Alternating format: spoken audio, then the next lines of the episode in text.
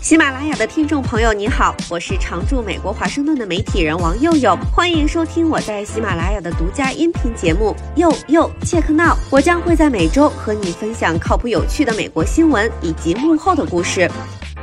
大家好，我是王佑佑，从雅典跟大家问好。这几天在这消费，再加上跟当地朋友聊天，更直接的感受到了俄乌战争的溢出效应，物价尤其是能源价格飙升。就拿希腊来说，去年通胀百分之九点三，今年好一点，预计也要百分之三点九九，当地人的体感通胀更强烈。朋友跟我说，他每个月的电费从四十多欧一度飙升到一百多欧左右，这还是在有政府补贴的情况下。最近能源价格降下来了，主要是因为老天爷赏脸。刚刚过去的冬天是个暖冬，再加上欧盟这么多年铺垫的节能环保措施起到了缓冲，但欧盟紧跟美国步伐，力挺乌克兰，制裁俄罗斯，让希腊这种偶尔破产、经常罢工、依赖船运、受疫情重创的小兄弟咋办？Well，上有政策，下有对策。我们先来理一下欧盟对俄罗斯能源的限制措施。从今年二月五号开始，欧盟禁止经海域进口俄罗斯汽油、柴油、燃油等石油产品，对俄罗斯柴油、煤油和汽油限价每桶一百美元，对燃料油限价每桶四十五美元。其实早在去年十二月，欧盟已经对俄原油限价六十美元。今年二月十五号开始对俄罗斯天然气限价每兆瓦时一百八十欧元，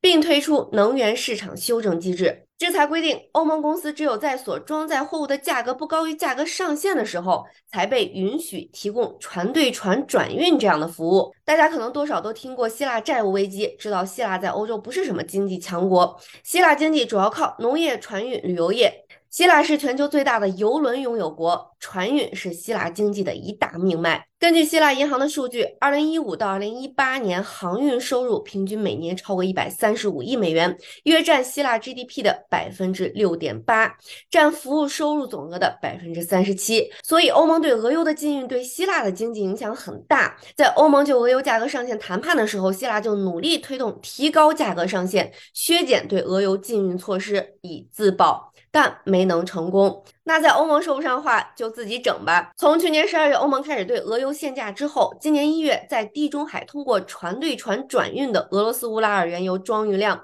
同比激增八倍，而今年以来至少有两千三百万桶俄罗斯原油和大量精炼燃料在希腊南部拉科尼克斯湾附近国际海域进行船对船转运。货物转运完成之后，接收油轮会把石油运往亚洲的买家。换汤不换药。另一项数据显示，在二月初，欧盟、英美对俄油推出新制裁之后，希腊有二十九艘油轮停靠过黑海和波罗的海的五个俄罗斯主要石油出口港，占总停靠船舶约三分之一。有些挂马耳他旗，有些挂利比利亚旗或者马绍尔群岛旗，但这些船的权益所有人都可以追溯到希腊。这么大动静，肯定不容易浑水摸鱼啊！希腊政府没有明说检没检查这些船对船作业，只是说：“哎呀，我们的干预范围有限，因为这些活动都发生在希腊领海以外的六英里区域。”欧盟贸易专员被问到的时候，也只是泛泛的说：“欧盟将监测制裁落实情况，并跟观察到异常贸易模式的国家合作，确保制裁得到有效实施。”也没点名具体国家，都挺会打马虎眼儿。那这些转运的石油都是违反制裁的吗？也不全是。根据欧盟的制裁，如果俄罗斯向第三方国家卖的石油产品价格高于价格上限，采取限价措施的国家将不再提供贸易、保险、金融和运输这类服务。规定公司和欧盟成员国要进行尽职调查、检查和收集合规证据。与此同时，针对欧盟制裁措施，俄罗斯也宣布禁止向参与落实价格上限的公司供应石油。但一部分希腊油轮仍然有国际保赔集团协会成员承保，说明这部分货符合欧盟制裁。俄罗斯禁卖的产品仍然在被交易，有点绕，是不是？总而言之，相当于两边都睁一只眼闭一只眼。而希腊附近海域只是欧洲贸易商和航运公司运输俄油其中一个通道，类似的船对船转运在北非的西属休达也有。贸易商这么搞，欧盟不管吗？管。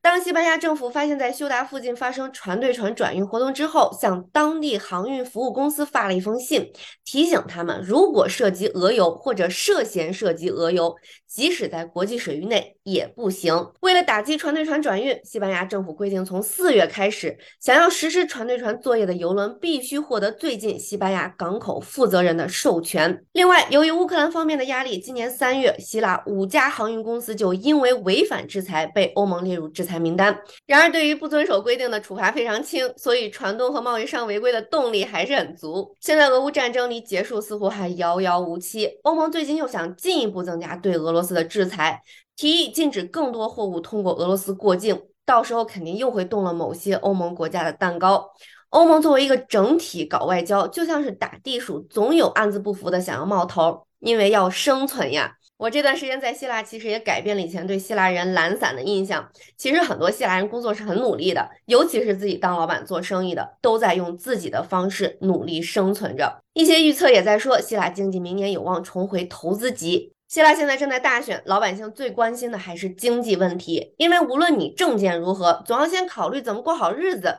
是不是这个理儿？下期再会。以上就是本期节目，我是王佑佑，欢迎在喜马拉雅订阅收听，佑佑切克闹，我们下期再会。